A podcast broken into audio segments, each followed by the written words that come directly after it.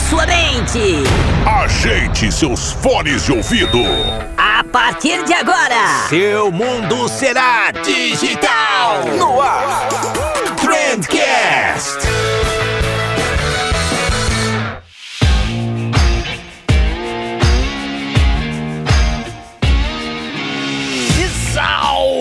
Excelentíssimo ouvinte, seja muito bem-vindo ao melhor podcast sobre comunicação e negócios que você já escutou na sua vida. Eu sou o Vinícius Gambetta, esse daqui é o Trendcast da agência de bolso e hoje a gente vai falar sobre o iOS 14, cara. O iOS, que é a atualização da Apple que de- deu um fuzuê danado na internet, né? Vai mudar completamente a forma como o Facebook entrega os anúncios a partir de agora. E aí a gente aproveitou esse quadro especial aqui do podcast, onde todos os meses a galera da Reportei vem trocar ideia com a gente pra falar justamente sobre isso, né? E, e tem Estevão também, né? A gente chamou aí o Estevão Soares, meu ex-parceiro de notícias do marketing, pra falar sobre esse assunto. Só feras, só feras. E é isso. esse programa é um oferecimento da Reportei. Tem link pros caras aqui na descrição. Então pega teu bloquinho de anotações e bora pro episódio de hoje.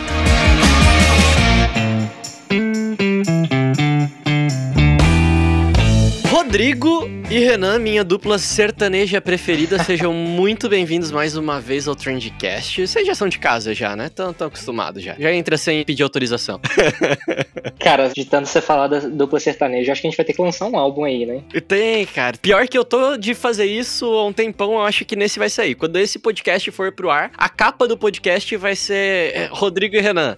Uma capa de CD sertaneja, assim. Meu Deus do céu. Tem certeza que vai ser o mais escutado. Vai, vai ficar muito bom, cara. O pessoal vai achar que é, que é uma playlist sertaneja e vai clicar. E a gente vai hackear o Spotify. Não, cara, muito. Eu acho que vai ser meio constrangedor, mas tudo bem, tudo bem. A gente aceita. Faz, parte, cara, da- faz parte. é tu- tudo pelo play. A gente tá aqui pra sofrer bullying, né? Não, não tem outro motivo. A galera já conhece vocês aí, já tá cansado de ouvir a voz de vocês. Mas quem o pessoal tava com saudade, que faz tempo que não aparece por aqui, é do Estevão. Dá oi pro pessoal. E aí, pessoal? Muito bom estar de volta, matando saudades do Vini aqui também. Pô, cara, muito tempo que a gente não conversava em formato podcastal, cara. E aí vocês faziam isso todo dia, hein? Olha só.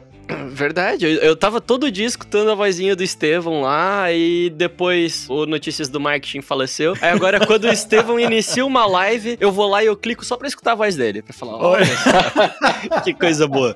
É. Mas então, gente, reuni aqui um time de especialistas pra gente falar sobre o, o assunto que quebrou a internet, né? Maravilhoso falar desse jeito. Que, quebrou, que- quebrou o nicho da galera que trabalha com marketing digital. Juliette. É, Juliette, vamos falar sobre Big Brother aqui hoje, tá? Agora sim vai ser o mais escutado. Com certeza. Mas não, a gente vai falar sobre algo um pouquinho mais nichado, um pouquinho menos famoso que, que o Big Brother e tal, mas tão importante quanto que a atualização do iOS 14, né? E aí eu queria começar já de vocês, e aí vocês decidam quem é que vai falar primeiro aí, mas por que que esse negócio saiu das páginas de tecnologia, saiu lá do, do canal Tech e foi parar dentro das páginas de, de marketing digital e a galera do marketing tá é, preocupadíssima com esse negócio do iOS 14, o novo sistema operacional da, da Apple. E aí, gente, o que, que é isso? Deem um overview pro pessoal. Então, cara, essa, essa questão do iOS 14 efetivamente foi lançada no- na versão 14.5. É uma nova opção de privacidade que já tinha sido apresentado antes, né, dentro do ATT, que é a parte de transparência em- de privacidade ali dos programas da Apple. E o usuário agora, ele tem que dar uma autorização explícita para ele ser rastreado. Basicamente isso. O que a gente sempre fez, né? O que, o que a gente fez a vida inteira rastreando o usuário, né, em tudo quanto é lugar. Agora ele precisava concordar, é, deixa eu falar o nome correto, é App Tracking Transparency, ATT, né, um, um recurso aí do, do iOS. Então o usuário tem que falar assim, ó, beleza, você pode rastrear as minhas atividades entre sites e aplicativos de outras empresas. E aí você tem dois botões, duas opções, né, pedir ao app para não rastrear e permitir. Então agora, se o usuário não permite, do ponto de vista do Facebook, por exemplo, é, em alguns cenários é como se esse usuário fosse praticamente invisível. Então, essa é uma, uma visão geral aí, depois a gente pode aprofundar. É, eu acho que é bem interessante que a opção, quando a pessoa está usando ali o celular e tal, é aquela caixinha padrão do, dos, dos sistemas operacionais da Apple, né? A primeira opção é negar e a segunda opção é permitir. E todo copy dessa, dessa caixinha, ela te induz a não permitir, né? Então, eu acho que a Apple, mais uma vez, forçando a mão da privacidade, porque ela pode. Eu acho que quando a gente olha as big techs, né? As grandes empresas de tecnologias e tal, a Apple é uma das poucas que não depende de tantos dados do usuário para fazer dinheiro. Apesar dela ter muitos dados de usuário, sabe? Então, ela tá se aproveitando dessa opção que ela tem de fazer marketing, de que ela é a, a com mais privacidade. E não é só marketing, né? Ela realmente entrega maior privacidade do que todos os outros sistemas e aparelhos que a gente vê no mercado. E ela tá sabendo utilizar isso bem para ganhar mais mercado, para fidelizar os clientes que ela já tem e agora também para dar uma alfinetadinha no, no resto da galera, né? É, isso começou também no Safari, né? Porque acho que até veio primeiro no Safari do que no iOS 14, né? Basicamente o bloqueio, né, que o Safari faz da sua navegação, né? Eu tava até brincando. O Safari começou bloqueando cookies de terceiro, né? Exatamente. Eu tava até brincando que hoje quando eu vou fazer uma compra, eu abro o Safari, vou lá, compro e depois eu volto pro Chrome, porque eu não quero, eu não quero ficar recebendo remarketing, eu tô de saco cheio disso. E aí eu entro no Safari porque eu sei que não, não vão me rastrear, né? E no Chrome é uma coisa um pouquinho mais liberal. Mas é, quando você falou de quebrar a internet, eu pensei assim, quebrar o Facebook, né? Porque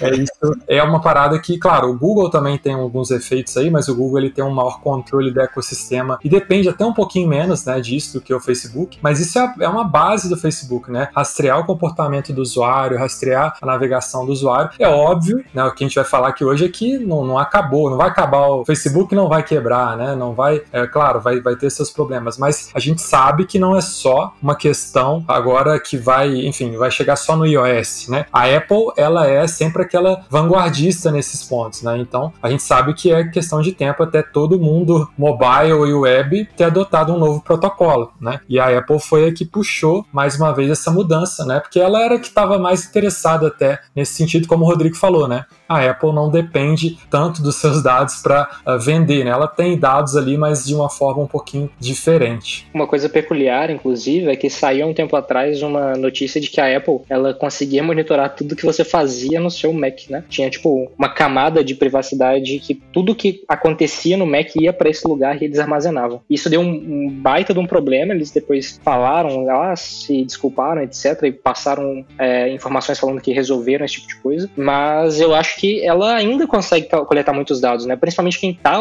imerso no ecossistema dela, ela vai ter tudo que você mexe no seu computador, tudo que você acessa, todo o seu celular, etc, né? Então acaba que ela tem muito poder sobre um cliente que é caro, um cliente que gasta dinheiro, tem o cartão de crédito desse cara na App Store dela e já tem ele consumindo os próprios produtos, né? Que tem uma margem bem bacana, bem interessante para o negócio. Então ela está fortalecendo muito o negócio dela quando ela tira um pouco dessa permissão dessas outras empresas empresas de usarem o marketing é, de rastreabilidade e deixa só para ela, né? Então a gente tem todos esses problemas e quais são os impactos que a gente deve notar aí no curto prazo. A gente já vai falar de longo prazo daqui a pouco, mas no curto prazo, o que, que a gente perde aí? Eu sei que o Estevão falou bastante sobre isso nas lives que ele fez ultimamente. É, então, acho que é legal acrescentar uma coisa que assim, não impacta só o Facebook, né? Impacta todas as redes, na verdade, impacta todos os anunciantes, impacta LinkedIn, Twitter, Snapchat, TikTok, é, tá impactando todo mundo. Aí você se pergunta por que que o Facebook ficou é, com a fama de, assim, ser o mais afetado. É porque, na verdade, eles são dos principais mesmo, né? Só que o que o Facebook tá fazendo, na minha opinião, é simplesmente genial. Porque o Facebook, ele tá se preparando para uma nova era dos anúncios, onde qualquer concorrente resolver fazer a mesma coisa, ou se eles não puderem ter dados dos usuários, eles têm algumas alternativas é, com os sistemas que eles estão desenvolvendo de mensuração agregado que mantém a privacidade dos dados, algo que a concorrência não tem. Então, no jeito que está acontecendo agora, não se engana, o Facebook ele tá mudando todo, toda a forma de mensuração da plataforma para se preparar para um futuro mais orientado à privacidade, enquanto os concorrentes não deram indício de que estão fazendo isso. O que a concorrência fez foi virar e falar assim: beleza, a gente vai adequar aqui o que a Apple tá fazendo, plano pra gente fazer, né? Então a Apple falou pra fazer isso, beleza, vamos fazer, né? Mas o ano que vem, ou no final do ano, é o Chrome, que vai começar a limitar o rastreamento. E as opções aqui vão escalar de uma forma muito agressiva. Então, isso tudo ficou porque o Zuckerberg fez uh, frente direta ao Tim Cook, né? Inclusive, eles pagaram ali um anúncio de folha inteira no New York Times, no Washington Post, mais um jornal para falar assim: olha, a Apple tá prejudicando os pequenos, né? E aí, falando do impacto que você comentou, Vini, para quem é, especialmente para quem é de pequeno porte, ou para negócios locais, tem uma forma da Apple identificar o usuário e as interações que ele tem entre sites e aplicativos no iOS. Esse nome né, é o IDFA. Então, é basicamente o um identificador que ele passa para o Facebook. O Facebook usa a plataforma da Apple para poder pegar esse identificador e a partir disso ele consegue juntar os dados que ele tem da Apple com os dados que ele tem dele e personalizar a experiência de anúncios, performance, etc. Acontece que sem a, a, o repasse desse IDFA, toda a parte de mensuração do Facebook ela fica prejudicada pela forma como funciona. Então, a, a princípio, alguns negócios não vão ter o reporte é, preciso das interações que acontecem nos anúncios, das conversões que acontecem. Aqui não é tanto problema, porque aqui você vê um cenário que no Brasil, mais ou menos, é, o iOS tem 15% do share. Mas nos Estados Unidos, onde esse número é muito maior e é a maioria, né, isso acaba gerando um impacto para praticamente todos os anunciantes. Então, eu não consigo ter dados precisos, o tamanho das audiências muda, porque se eu não posso ter aquele dado de usuário contabilizando dentro do total da estimativa de audiência que eu vou ter, então eu tenho que alterar esse número. Então, como eu tenho que proteger a privacidade dos dados, todos os eventos eles precisam ser agregados. Então, impacta muito em como uh, o Facebook interpreta os dados e reporta resultado e as campanhas são otimizadas com base nisso. Então, o que acontece quando a campanha não tem dados suficientes para ser otimizada, ela cai a performance. Se ela cai a performance, meu dinheiro ele não é tão bem investido quanto poderia. Então, essas são tem, tem várias outras questões, né? Depois a gente pode aprofundar, mas a princípio toda a parte de reporte de dados e como isso impacta na análise e na otimização das campanhas. Eu vou mudar um pouquinho a pergunta, rapidinho então. Quem que não vai ser afetado, Estevão?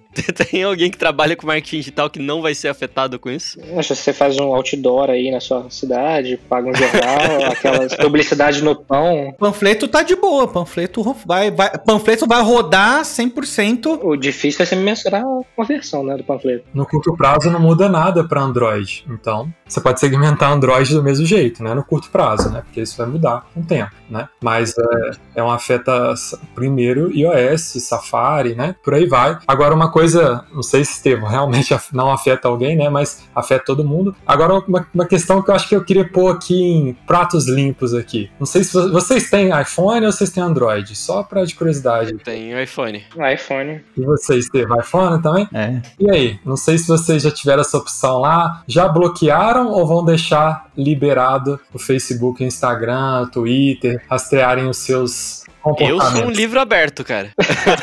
o Facebook eu tô liberando aqui, cara. Tô... Você vai liberar, né? Senão é o ganha-pão, né? Tô liberando aqui de boaça. Tô, tô, tranquilo com isso. Eu não sei se vocês lembram que, que tinha essa opção no Orkut, alguma coisa assim, que você conseguia ver as informações se você deixasse elas públicas também. É tipo o visualizado do WhatsApp, né? Isso, tipo o visualizado do WhatsApp. deveria ser tipo isso. Se eu tô deixando livre, eu deveria poder ver as informações de todo mundo. ideia aí pro Zuckerberg, galera. Fica a dica. Comigo que acontece seguinte, apareceu o aviso e eu falei assim, não, não quero que me rastreie. Depois que eu falei pensar, peraí, o que, que tá acontecendo aqui? Sabe? Eu fui bloqueando de todos os aplicativos e eu vi, eu bloqueei do Facebook, né? Mas assim, eu penso, eu tô falando isso porque assim, eu pessoalmente como usuário, eu gosto dessa iniciativa da Apple, sabe? Eu acho que pro usuário, você ter escolha é maravilhoso, sabe? E, e, e assim, não, é inevitável acontecer uma coisa dessa. Era questão de tempo, né? Então, é, não sei, Rodrigo, se você também bloqueou, se você deixa liberado, o Facebook pode ouvir você pelo WhatsApp, tudo isso. eu, eu comecei a bloquear e aí eu percebi que eu tava fazendo isso em vários aplicativos também, mas depois eu percebi que isso foi pela natureza de como a cópia é feita, porque ela te induz a bloquear. Você fala assim, não, mas peraí, monitorar o quê? E aí não tem mais explicação. Tipo, o que, que esse aplicativo especificamente vai fazer com meus dados, né? Eu acho que é isso que, que eu senti falta enquanto usuário, de saber o que aquele aplicativo vai fazer, para então eu poder definir se eu quero ou não, né? Que é a mesma coisa coisa quando você vai fazer login com algum, alguma ferramenta e falar, ó, a gente vai precisar desse, desse, desse dado, você quer? Sim. Exatamente. E talvez você ter a opção de compartilhar algumas coisas, né? Tipo, ó, é, ah, dados de navegação, tudo bem, mas dados pessoais, e-mail, coisa errada, não quero que seja compartilhado. Sei lá, talvez algum tipo de você ter essa opção para selecionar o que, que você quer compartilhar e o que não quer, talvez fosse interessante. Não sei se talvez só pra gente que é nerd, talvez o, o, o grande público prefira negar tudo, sabe? Eu, eu não conheço tantas pessoas que passaram por isso, mas o que eu vejo acontecer é isso. Naturalmente, os usuários vão tender a não liberar isso até sem entender o que está acontecendo, sabe? Porque realmente eu vi isso como um movimento claro da Apple de, bom, eu vou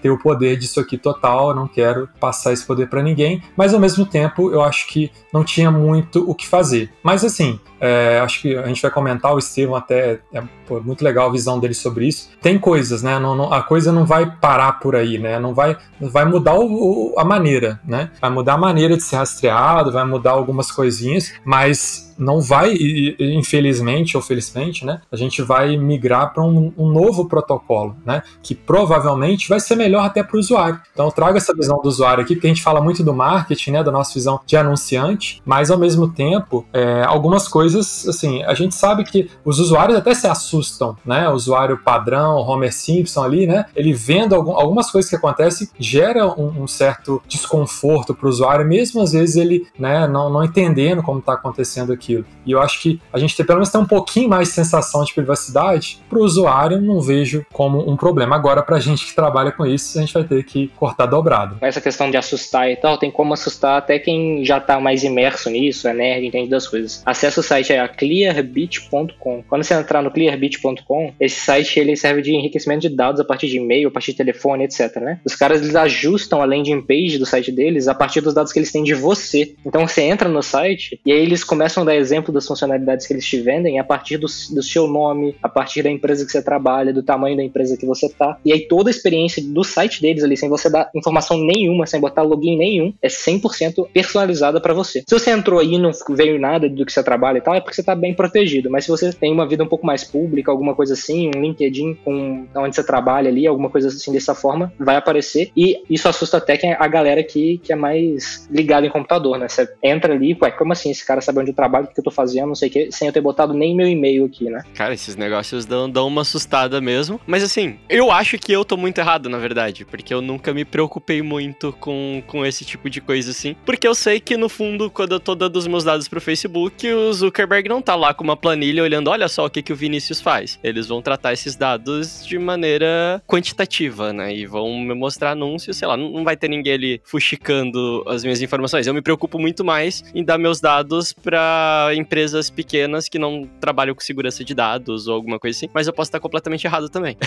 essa questão das empresas pequenas, eu ia até trazer essa, esse ponto aqui, né? Se vocês aí que estão nos ouvindo investem em ações na bolsa, investem em ações fora do Brasil, comprem ações do Facebook. Eu recomendaria que vocês comprassem ações do Facebook, porque as empresas pequenas de, pequenas de anúncios, de ads, aquelas que fazem é, ads especializados para jogos, é, elas não vão conseguir fazer esse tipo de coisa de, de agregar esses valores, né? Elas não vão conseguir conseguir fazer toda a tecnologia que elas precisam para atender as demandas da Apple. E essa galera vão, que vai quebrar, né? Então, a, as ações do Facebook, elas provavelmente vão replicar o fato de que eles vão ser um dos poucos que vão conseguir se adequar a isso, né? Será que quebra ou será que o Facebook desenvolve uma solução e vende para essas empresas? Aí eu já não sei, é uma possibilidade. Mas aí, ó, não é uma recomendação de venda antes que você venha ah, é, atrás de mim.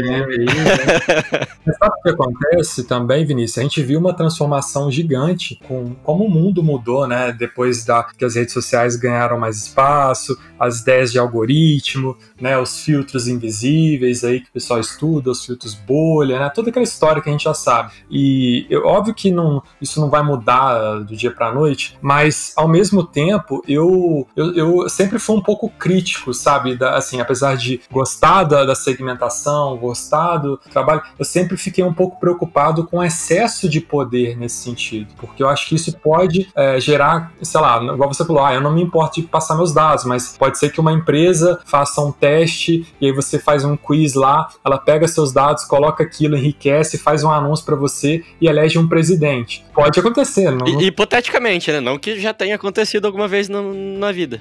Não, não, que eu acredite que tenha acontecido isso, mas é uma coisa que poderia acontecer, né? E óbvio que também não. Isso melhorou, né? Você lembra aquela época que a gente tinha os dados, era uma farra, né? Era uma farra. Essa época era uma farra. Você fazia um quiz e ela pegava o dado até da sua terceira geração. Isso mudou, né? A gente entrava em qualquer ferramentinha de scrapper lá, você puxava muita informação das pessoas, né? Isso foi melhorando. Então a gente vai evoluindo. Claro, os protocolos vão ficar mais avançados, né? E provavelmente isso aí vai ter um custo, né? Que vai ser embutido em alguma coisa que alguém, a gente vai ter que pagar em algum momento, porque não tem nada de graça. Mas ao mesmo tempo, acho que a gente caminhar nesse sentido é, eu acho que pode sim ter coisas legais aí pra gente ter esse desafio, né? Eu sempre brinquei muito que toda vez que surgia um, desafio, foi bom para os profissionais, para aqueles que estudam, para aqueles que se aprofundam, né? Para aqueles que querem além, né? Porque isso acabava valorizando esse profissional que realmente tem algum conhecimento diferencial, né? É, eu lembro quando é, começou o Facebook Ads, o pessoal ficou desesperado, ah, não sei o que, alcance orgânico e tal. Poxa, quando começou o Facebook Ads, tinha gente preocupada, né? Porque, ah, não sei o que lá. Mas aquilo, quando, quando começou, era um diferencial você dominar aquilo, né? Até hoje é um diferencial, mas o seu cliente não sabia fazer, né? Aí depois veio um botãozinho ali para impulsionar e por aí vai, e a coisa ficou mais democratizada. Agora é no, um novo desafio, uma nova coisa que você tem que desenvolver, aprender, aprimorar sua técnica, estudar lá com o Estevão, né, no curso do Estevão, que é o jeito que você vai ter de se sobressair. Eu acho que pra gente também como profissional é legal, porque a gente pode falar, beleza, vamos ir além, né? Porque quem ficar muito no básico provavelmente vai ficar ultrapassado. Falando mais praticamente assim, então, Estevão, você fez bastante conteúdo sobre isso e tal. O pessoal pode te procurar aí no Instagram, arroba Estevão Soares. Eu sei que tem um checklist maravilhoso lá no link da tua bio que, que vai ajudar a galera. Mas qual que é o primeiro passo, assim? O que, que a pessoa tem que falar? Meu Deus do céu, tô, tô rodando meus anúncios aqui, não sabia disso, escutei o podcast agora e preciso começar a resolver meus problemas. Qual que é o primeiro passo, cara? Então, basicão é você cuidar do teu business manager, teu gerenciador gerenciador de negócios ali do Facebook. Então, uh, primeiro, quem é agência, por favor, não utilize o gerenciador de negócios com conta falsa. Nesse sentido assim, por exemplo, é, é muito comum agência virar e falar assim: ah, vou criar um usuário aqui no Facebook, porque aí todo mundo da agência pode logar, sabe? É muito comum isso no Brasil. E o Facebook bloqueia e tá bloqueando ativamente esse tipo de usuário que eles consideram falso, tá? Então, o primeiro cuidado é esse. Depois você vai registrar todos os domínios que você tem propriedade ou seu cliente todos os domínios que você faz anúncio direcionado para eles, eles têm tá registrados ali dentro do Business Manager também, na parte de segurança, tá? Uh, um outro ponto é que você precisa acrescentar usuário secundário, um administrador secundário,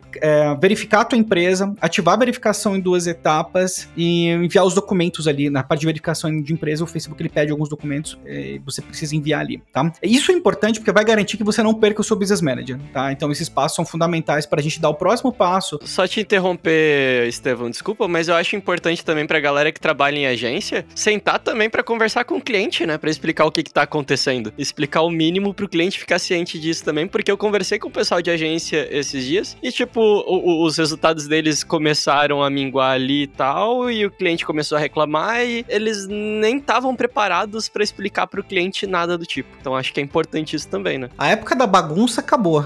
A época da, da bagunça aí com, com os anúncios do Facebook acabou. E durou durante, assim, durou um bom tempo, mas agora precisa levar a sério. Inclusive, se você vai fazer anúncio como empresa, você precisa ter CNPJ. Não vem com gambiarra, não, não vem fazendo esqueminha. O brasileiro adora buscar o hackzinho, a cortar caminho. Esquece isso aí, que isso aí agora virou coisa de amador daqui para frente, tá? O Facebook tá levando isso muito a sério. Depois desses passos fundamentais, você precisa configurar o que o Facebook tá chamando de eventos agregados. É, esse é um protocolo que que o Facebook criou para se preparar não só para Apple, mas para qualquer mudança futura, inclusive quando o Google fizer a virada, eles já estão completamente preparados, né, com esse protocolo de mensuração de eventos agregados. E o nome é esquisito, mas basicamente o que isso faz é colocar os eventos todos agregados e não reportar isso individualmente, porque você preserva a privacidade do usuário. Então existem formas sim de você rastrear o usuário, mas respeitar a privacidade dele. E é essa virada que está acontecendo agora. Então, enquanto os outros players ainda vão fazer a virada, o Facebook está fazendo agora. Então, bota lá, configurar os eventos agregados, e aí ali dentro você vai ter que cadastrar, por exemplo, quais vão ser as prioridades dos eventos que vão ser mapeados. E é super tranquilo fazer isso, é super rápido, né? Normalmente você vai uh, da visualização da página até a conversão, que normalmente é o mais importante, mas fica um adicional aqui de que as conversões personalizadas para quem tem configurado, isso precisa ser cadastrado dentro dessa área de mensuração de eventos agregados também. Senão suas conversões personalizadas elas vão parar de funcionar. Então a partir de agora, a partir de quando esse episódio for pro ar, elas já provavelmente já não estarão funcionando e se por acaso acontecer com você, você sabe já onde corrigir. E para melhorar um pouquinho a qualidade dos dados que o Pixel captura, você vai lá na parte de configurações do Pixel e ativa um recurso que chama correspondência avançada. Também muito importante fazer. Tem alguns outros passos, mas eu acho que esse é o basicão. E eu queria fazer um adendo aqui sobre a questão da, da privacidade dos dados, a questão toda. É, na verdade, seus dados já já estão para ir para o mundo, né? Já vazaram, né? Então é isso. Né? A gente vive uma era onde nossos dados, praticamente todos, já estão disponíveis. E a gente fala, por exemplo, o Rodrigo ainda mostrou o exemplo da Clearbit, é fantástico, baita empresa referência no mundo, mas o Serasa aqui no Brasil faz a mesma coisa, né? E você pode comprar esses dados, enriquecer a tua base com os dados do Serasa. Inclusive, isso é permitido de acordo com a LGPD, o que faz a gente questionar realmente até que ponto os dados estão sendo protegidos. Porque se eu posso pegar o teu e-mail e eu posso fazer um enriquecimento de dados para poder ter mais dados e saber qual que é a tua propensão de comprar um SUV médio, né? Porque o Serasa tem esse tipo de dado de você, ou qual que é a propensão de você usar um cartão X ou Y, né? Então dá para questionar muita coisa. Essa conversa da privacidade dos dados, ela é bem profunda. Né? E eu acho que a maioria do que a gente vê no mercado hoje é muito superficial, é muito assim, tipo, olha, dá ou não dá o dado. Essa, essa conversa, tipo, esse naviozinho já partiu faz tempo. Tem muita coisa com o Facebook, com Cambridge Analytica, né? Que foi um caso super icônico aí, que, tipo, do vazamento de dados do Facebook. Não, não é bem um vazamento, né? Mas como um desenvolvedor negociou ali, tipo, mais de 50 milhões de perfis, com base na enquete, aquela coisa toda. Mas aqui no Brasil vazou o praticamente. Não, não dá para afirmar, né, num podcast que é, foi do Serasa, mas até onde eu sei, nenhuma outra empresa tem os dados que foram vazados a não ser o Serasa, né? E dados muito, muito, muito mais específicos do que foi com Cambridge Analytica. Você viu um silêncio total e absoluto do mercado a respeito disso. Aquele que foi de 200 milhões, um negócio assim, né? Bizarro. O Brasil inteiro, até quem morreu, tá nessa lista já. Eu queria só exemplificar uma coisa que o Estevão falou, que é sobre a questão da preferência dos dados, né, nessa nova conversão que você configura dentro do Facebook, só para explicar qual que é a lógica disso, tá, gente? Então, por exemplo, o usuário entrou no seu site e clicou lá num botão para, sei lá, se cadastrar na sua newsletter, depois ele foi lá numa página, viu um produto, colocou o produto no carrinho, tirou e fez uma compra. Antigamente você poderia registrar as conversões, né, de, ah, fez um, um, assinou a newsletter, ah, olhou o carrinho,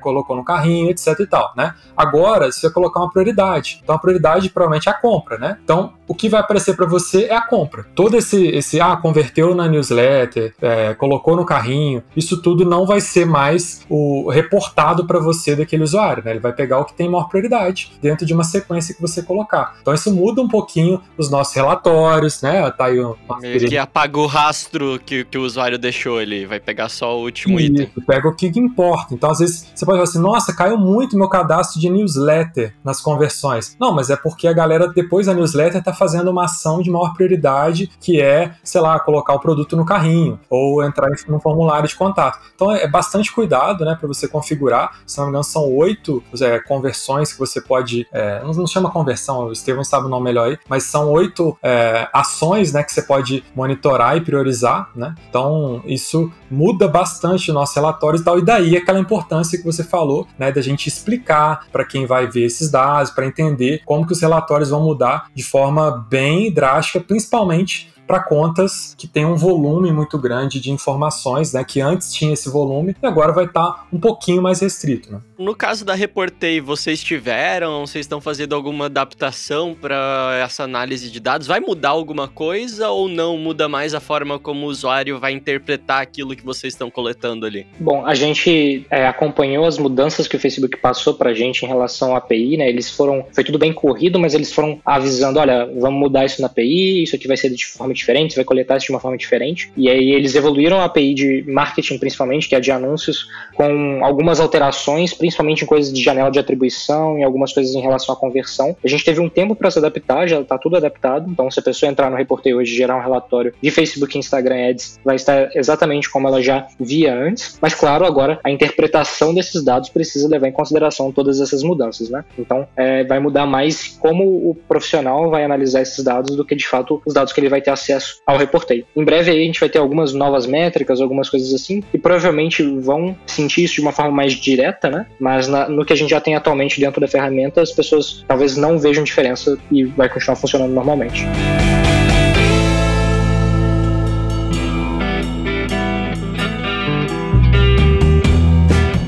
Estevão, você tinha comentado, cara, não lembro se foi numa live tu ou se eu li em algum material teu, mas enfim, todo o conteúdo que eu consumi de iOS 14 foi contigo. Então foi você que falou. que uma, uma boa estratégia seria utilizar os meus públicos personalizados ali, né? Do, do lookalike, utilizar, sempre que possível, utilizar esses públicos para trabalhar as campanhas. É, por que isso? Esse tipo de anúncio não chega a ser prejudicado ou não num nível tão alto aí por essa atualização? Não, porque assim, é, o que a gente tem de dados primários na verdade, ou que foram adquiridos de forma primária ou nativo no Facebook, ou que a gente envia, a gente continua tendo uma liberdade para poder trabalhar esses dados sem muito problema. Então, um cenário é que, assim, eu vou, vou, dar dois exemplos, um com listas customizadas e um com dados primários do Facebook. Seria o quê? A pessoa engajou no teu post, a pessoa engajou no teu Instagram, ela assistiu o teu vídeo, ela, sei lá, entrou na tua experiência instantânea, tudo que são interações que o usuário tem direto na plataforma do Facebook, isso pode ser rastreado, tá? Porque porque isso não envolve rastrear a pessoa fora do aplicativo. Então o Facebook ele continua capturando esses dados normalmente. Então, uma alternativa, inclusive, para quem teve queda grande aí na parte de captura de leads, é justamente usar Lead Ads, que é o formato nativo do Facebook, que tá com um custo bem interessante para a maioria dos casos, inclusive. Lógico, tem todas as, as variáveis de uma campanha. E o, a relação do, por exemplo, das listas customizadas, quando você sobe uma lista, você tem o remarketing que você pode fazer com base nessa lista ou falar diretamente com o teu público, mas é muito comum utilizar para gerar audiência semelhante. Né? Gerar audiência semelhante é uma ótima ideia porque você concorre no leilão sem ser a nível só de interesses. Então, o que, que significa isso? Quando você vai segmentar um anúncio, você pode escolher lá uma lista, uma audiência semelhante. Depois você tem lá os interesses da pessoa. Ah, gosta de, é, sei lá, de empreendedorismo, é, tem empresa, alguma coisa assim. Então, se você concorrer no leilão somente a nível de interesse, você vai estar concorrendo com muitas pessoas. Provavelmente não é uma estratégia tão eficiente quanto quanto você enviar os dados e falar pro Facebook antecipadamente, falar, ó, oh, Facebook, o perfil do meu público é esse aqui. E ele vai tentar encontrar um perfil parecido com esse dentro de uma audiência ali do semelhante, que é pelo menos de um milhão de pessoas. Aí se você quiser fazer uma outra segmentação adicional, ok, mas basicamente o motivo para falar isso é que tudo que você puder enviar de dados para o Facebook para ajudar o Facebook a ter uma visão um pouco melhor do seu público, agora é a melhor hora para fazer isso e na verdade eu acho que vai virar uma estratégia padrão daqui para frente. É, partindo desse pressuposto vai fazer bastante sentido a gente começar a montar os nossos próprios bancos de dados, né? Aquilo que a galera chama de first party, né? Dado, estratégia de dados first party, que é você ter ali os dados do teu cliente, já que eu não posso contar com os dados que o Facebook ou o Google vão me dar, eu preciso ter montar a minha própria base de alguma maneira para utilizar isso, né? Sim, sim, eu até tô chamando isso de portfólio de dados e tem uma importância muito grande em você atualizar isso agora, porque o Facebook lançou essa ferramenta de atualização de audiência faz pouco pouco tempo, inclusive, né? Então você, antigamente, toda vez que você fosse subir uma lista de clientes ou algo do tipo, você precisaria subir uma nova. Agora você pode atualizar, você pode remover pessoas da sua lista, né? Então, até onde eu sei, é a única ferramenta que está disponibilizando esse recurso agora, mas você tá 100% correto, cara. Trabalhar com dados primários ali, ou que você tem acesso, que você tem a propriedade, fantástico. Cá entre nós, né? Como você vai gerenciar esse portfólio sem ferir a Lei Geral de Proteção de Dados? Você precisa ter a autorização do usuário usuário para poder pegar os dados dele. Sim, mas por exemplo, você vai criar um portfólio de dados, tá, beleza. Você presume que você tem os dados daquela empresa, dos clientes daquela empresa, certo? E aí você vai usar os dados para atingir aqueles clientes daquela empresa. É isso, né? Não, basicamente uma visão do CRM, na verdade, né? Porque você não vai comprar dados ou adquirir dados para fazer anúncios diretamente para esses eh, para essas empresas. Você até poderia fazer isso, mas você teria que ter os dados antes. Mas o cenário que a gente está traçando aqui, ele é muito de você gerenciar os dados que você tem do seu seus clientes e usar isso para alimentar o Facebook, para ele ter uma ideia de quem são os seus clientes, para ele encontrar pessoas parecidas, né? É, o que eu falo assim, que às vezes portfólio pode dar uma impressão de eu vou pegar um dado de um cliente que eu já tive e vou usar isso para uma nova campanha de um novo cliente que é de um segmento parecido. Não, de forma alguma. Isso aí fere a LGPD, né? A gente tem que seguir a lei. Com certeza. Você fala assim, ah, tem um portfólio aqui de dados que eu posso utilizar. Não, pro favor, cliente, poxa. Se eu oferecer isso pros outros, você tá vendendo dados.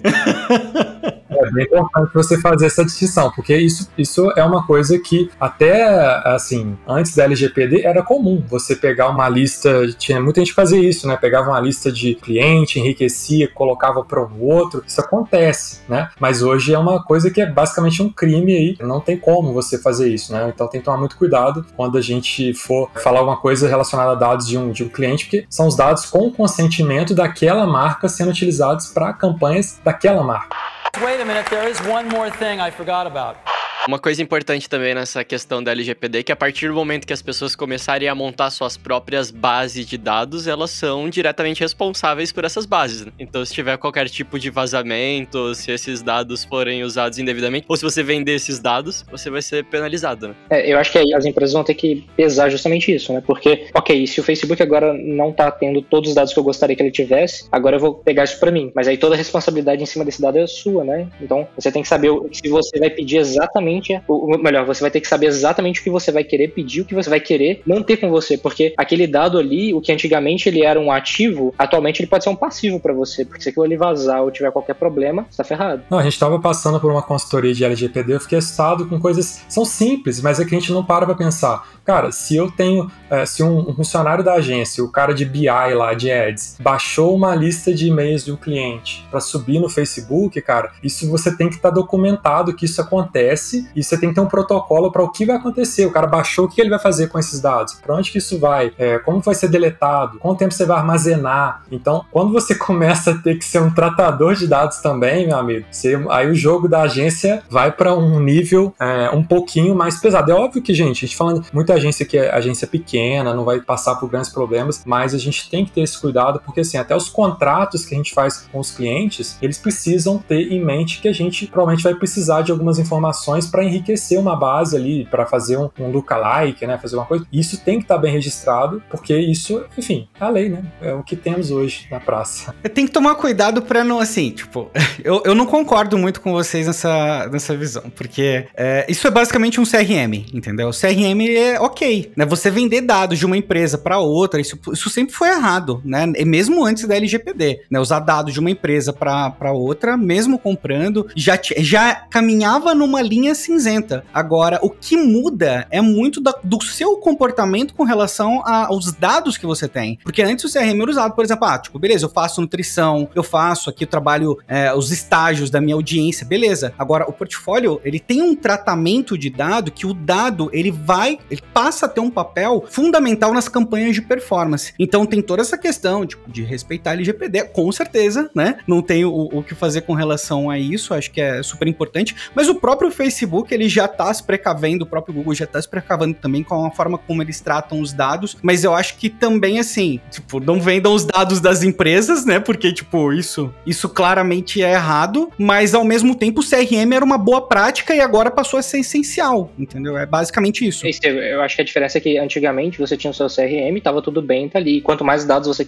pudesse ter desse cliente, melhor. Agora esse CRM, se ele vazar por algum motivo, vamos supor que você usa um software proprietário, ou que a empresa foi hackeada. Não, sim, você é responsável responsável pelos dados que você tem. Sim, mas o que, que o Serasa respondeu com relação ao vazamento de dados dele? Ou seja lá, a grande empresa que vazou os dados aí? O que, que aconteceu? É, é, mas é porque ainda não tem aquela tal agência reguladora do LGPD, né? Que eles liberaram a lei sem ter agência. Então, por enquanto, ainda tá terra de ninguém. Basta um usuário, né, entrar com um processo que vai todo mundo junto, né? Eu não gostaria de deixar as pessoas aterrorizadas com relação ao tratamento de dados. Você tem que tomar o cuidado, você tem que ter como acessar o dado, mas se, por exemplo, uma pessoa vier e falar assim, ah, tá, o não quero que o Facebook tenha esse dado específico meu e ele chegou através de você, você não tem nem como fazer esse controle, porque isso é tudo anonimizado, né? Então, os dados agregados, eles são justamente isso. Tudo que é agregado, né, o usuário não, tipo, ele não é, não é um dado individual que é usado. Então, acho que é importante também, né, deixar claro isso. É uma dica que eu dou, porque eu, eu vejo isso muito na prática, tem empresas que vivem disso, né? O cara vai,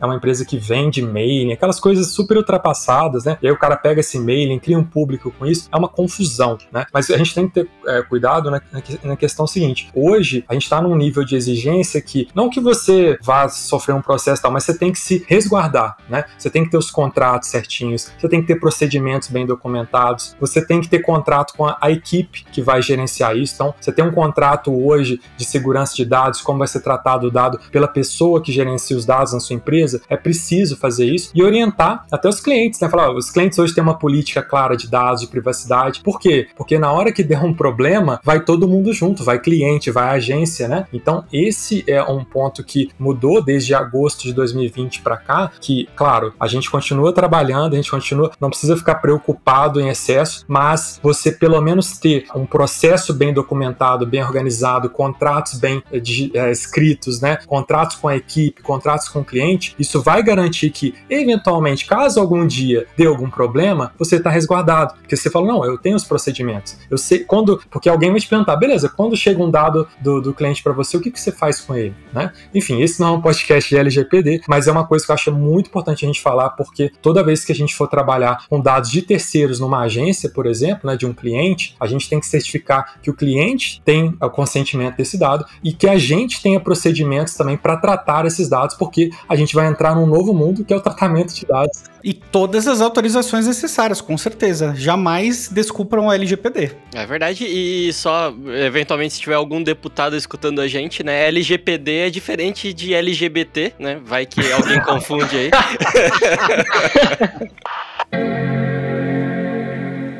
Mas, gente, pra gente ir caminhando pro final aqui, o que, que vocês esperam do futuro desse negócio? Então, a gente já comentou aí que o Google Chrome anunciou aí que até 2022 ele não vai mais trabalhar com cookies de, de terceiros, é, vai vir aí uma alternativa aos cookies. Vocês acham que o Android deve copiar essas funcionalidades do iOS também? E isso vai ser um padrão daqui para frente? O que, que vocês imaginam para os próximos anos aí? Eu queria adicionar uma pergunta aí pro Estevam, inclusive. Estevam, eu tinha comentado daquela hora de que as pequenas empresas de anúncio, né, que tinham aquelas pequenas redes, algumas especializadas, nichadas, provavelmente não iam conseguir se adequar a essas novas regras. Você acha que, que isso também vai acontecer? Você vai da ideia que o Vini falou de que o próprio Facebook vai fornecer essa infraestrutura para essas outras redes? Bom, quem está fornecendo a infraestrutura é a Apple, na verdade, porque a Apple, ela lançou, inclusive a Apple está respondendo ação antitruste na Alemanha, por conta da, dessa virada toda. Mas a Apple, ela deu um problema e deu, entregou a solução através de ferramentas. A Apple foi muito, muito, muito esperta. Ela geralmente faz isso quando ela quer quebrar alguém, né? Acha que o Tim Cook nasceu ontem, pô? Então, então. eles estão. Assim, as soluções da Apple eu acho que são excelentes. Eu acho que são válidas. Eu acho que eles estão, como sempre, se antecipando é, e trazendo uma visão legal pro, pro mercado a respeito de privacidade. Acho que vai ser o padrão daqui pra frente, mas que nem eles estão entregando uma, um modelo de que chama PCM, né? Que é uma mensuração privada dos cliques. E eles estão entregando uma uma iniciativa, isso já está pronto, as empresas,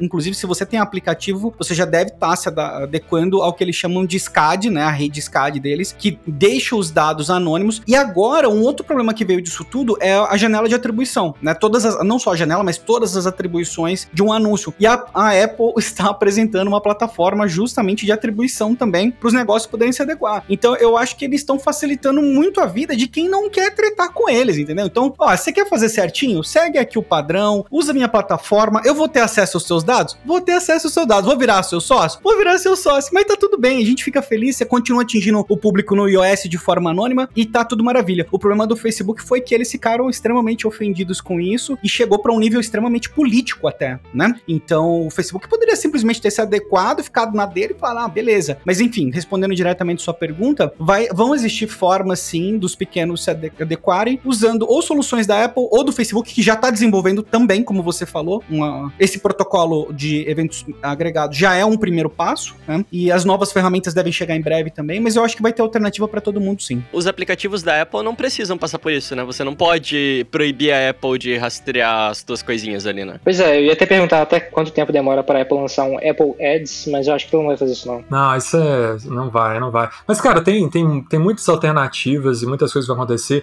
A gente vê hoje a Amazon, eles têm uma receita de ads que paga o próprio marketing deles, né? E esse ads é todo feito ali baseado nos dados da própria plataforma, né? Então, é, soluções surgem, né? Não, o Amazon pega seu dado ali que você está vendo um produto e te mostra um outro parecido, né? E ela ganha muito dinheiro com isso. Ela, existem soluções grandes, sempre se viram, né? Mas uma, uma dica que eu dou, acho que essa é a dica de ouro, que eu até comentando que o Estevão falou. Gente, aproveita essas dicas do que o Estevão é, disse aqui, do que, que você tem que configurar, dá uma pesquisada sobre isso para você sair na frente mais uma vez, para você não ficar é, sendo a, a, agência que o cliente vai cancelar com você porque ele viu, é, como viu que estava dando um problema e você não sabia solucionar. Você vai ter que ser a agência que vai receber todo mundo que não está sabendo o que está acontecendo. Aproveita a oportunidade. Quando surge uma coisa nova assim, aproveita a oportunidade para aprofundar, sabe? Senta o pessoal da agência, faz um grupo de estudo daquilo, cria planos de ação, porque isso é uma oportunidade também para quem é mais profissional, para quem é mais organizado, sair na frente e começar a mostrar serviço, né? Porque aqueles que não fizerem isso, como o Estevão falou, quem não arrumou a casinha, agora vai é, sofrer e vai ficar assim, batendo cabeça. Gente, o que, que aconteceu com meus anúncios? A pessoa nem sabe que isso está acontecendo porque ela basicamente está alienada. Então, é uma oportunidade já para quem quiser se, se informar, se organizar melhor. E pensando no futuro, as grandes acho que não sofrem muito, as pequenas, como sempre, estão sofrendo, né? Eu, eu me preocupo às vezes com os caras tipo a Critel, que faz remarketing, eu fico preocupado com esses caras, mas eu não sei. É, provavelmente eles vão comprar alguma coisa aí que vocês falaram da Apple, né, do Facebook, vão seguir a vida deles. Mas a gente que tá ali no dia a dia, a gente que é pequeno, uma outra dica que eu dou também, isso cada vez mais, gente, não tente ganhar do Facebook, não tente ganhar do Twitter, ser mais esperto, sabe? Use toda essa inteligência que eles têm a seu favor, né? A gente brinca que às vezes é, você apertar o botão e impulsionar, às vezes dá mais resultado do que você criar uma campanha com super interesses, achando que vai dominar aquilo e em dois dias mudar a campanha. Não é assim que funciona. A gente tem que usar as ferramentas a nosso favor e a inteligência delas pra gente, né? E claro, entender o que tá acontecendo, porque senão a gente fica fora do jogo. Então, ó, fica, fica de olho, eu vou dar a rota do sucesso aqui. Nossa, rota dos. Né? O Ramon tem um curso com esse nome, né? Mas enfim, acho que é um nome parecido. A rota do conteúdo. Conteúdo, conteúdo. Foi mal, não era, não era essa a ideia. Segue essas dicas e aí, uma coisa muito importante para você fazer. Vou fazer o pitch aqui, hein? Ó, ó, o jabá, ó, o jabá. Eu sou convidado, eu posso falar, eu posso fazer o pitch aqui. O pitch é você assinar um reportei, porque você ter uma visão precisa das tuas campanhas integrando pago e orgânico vai ser o diferencial para o seu sucesso e o do seu cliente. Então, se você segue as dicas, vai lá ter uma visão completa, uma visão um pouco mais abrangente, você vai sair muito, muito mais na frente. Eu tô falando real aqui, tá? Tô falando real. é importante ter os dois dados. Você ter essa visão do teu público vai te ajudar de uma forma incrível, porque se os dados não são confiáveis, você precisa você confiar nos seus dados usando uma ferramenta tipo Reporteia. Eu, eu assino embaixo. Assino embaixo. Agora eu não sei de para quem que eu mando o boleto. Se eu mando pois é, e agora? Queria dizer que isso não tava combinado, não. Foi, foi tudo de coração, hein? Agora Rodrigo e Renan falem do curso do Estevam. É, é pra fazer a permuta, né? Senão, em vez da internet. senão, em vez da internet quebrada, eu reportei que vai quebrar, porque pagar o Estevam é caríssimo. que, que é isso? Façam lá o curso do Estevão também, mas o Estevão, assim, ficou dúvida. Você vai lá no, no Instagram do Estevão e enche o saco dele. Não, não, entendeu alguma coisa desse episódio, vai lá encher o saco do Estevão. Que o Estevão tira todas as dúvidas, faz live direto, tem, tem materialzinho lá na descrição também. Ô, Vinte, se você começar assim, o boleto vai chegar para você pagar. Olha só. Vou fazer a propaganda do Estevão aqui para retribuir a fazer essa permuta. O que eu acho legal do conteúdo do Estevão é que é avançado. Ele discute o jogo no nível superior. Então, assim, claro, você consegue absorver muito tanta coisa, mas lá ele tá fazendo um conteúdo não é para base só. Ele faz um conteúdo para quem já conhece, para quem já tá no jogo, né? E para quem quer elevar o nível do seu jogo. Então, o, o Estevão ele faz um conteúdo com foco em qualidade. Enfim, é muito legal esse trabalho do Estevão. A gente acompanha ele. Ele é o meu influenciador de Facebook Ads, Instagram Ads, porque ele é o cara que fala de um nível avançado. Eu tô nisso há 11 anos, então eu não quero ver mais coisa básica. Eu quero ver o que o Estevão tem para falar. Então, se quiser acompanha o Estevão e faça o curso dele aí, porque senão a gente vai ter que pagar essa conta e vai ficar caro. Nossa, já pagou demais. A gente se influencia então, né? Porque tô sempre acompanhando aí. Não, quem me conhece sabe que eu recomendo ferramentas com muito cuidado. E eu conheço um pouco dos bastidores do Reportei, do cuidado, do carinho que eles têm. É uma ferramenta diferente, com uma mentalidade diferente, com uma preocupação diferente. E vocês viram uma dica, né? O Renan, sem querer, ele deu uma baita de uma dica aqui, que eu acho que não foi de propósito. Falou, a gente tava fazendo uma consultoria de LGPD. Então você quer que os seus dados fiquem seguros? Ah, meu né? filho.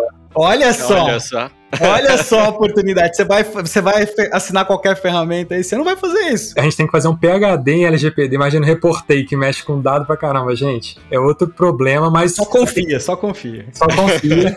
e, e, pode confiar, assim, querendo ou não, confia também no Facebook, confia na Apple, porque, assim, querendo ou não, eles brigam lá, mas no final das contas, é, eles estão fazendo coisas e tem muita coisa legal. E a gente aprender isso, entender como utilizar, vai ser bom para todo mundo. Vai ficar todo mundo mais seguro, mais tranquilo e óbvio, né? É, as coisas mudam, né, gente? A gente tem que se adaptar. É isso aí, né? E depois dessa palhaçada de troca de jabá aqui, faça um curso da agência de bolsa também, curso de vendas lá, mó legal, pô. Pô, o Vini ficou triste, a gente só não recomendou ele, né? Pô, tá, Tem link né? pra tudo na descrição aqui, gente. valeu, Rodrigo, valeu, Renan, valeu, Estevão. Até a valeu, próxima. Valeu, obrigado. Falou. Trendcast, um oferecimento M-Labs. Toda a gestão das suas redes sociais em um só lugar. Trendcast, uma produção da agência de bolso, edição BZT.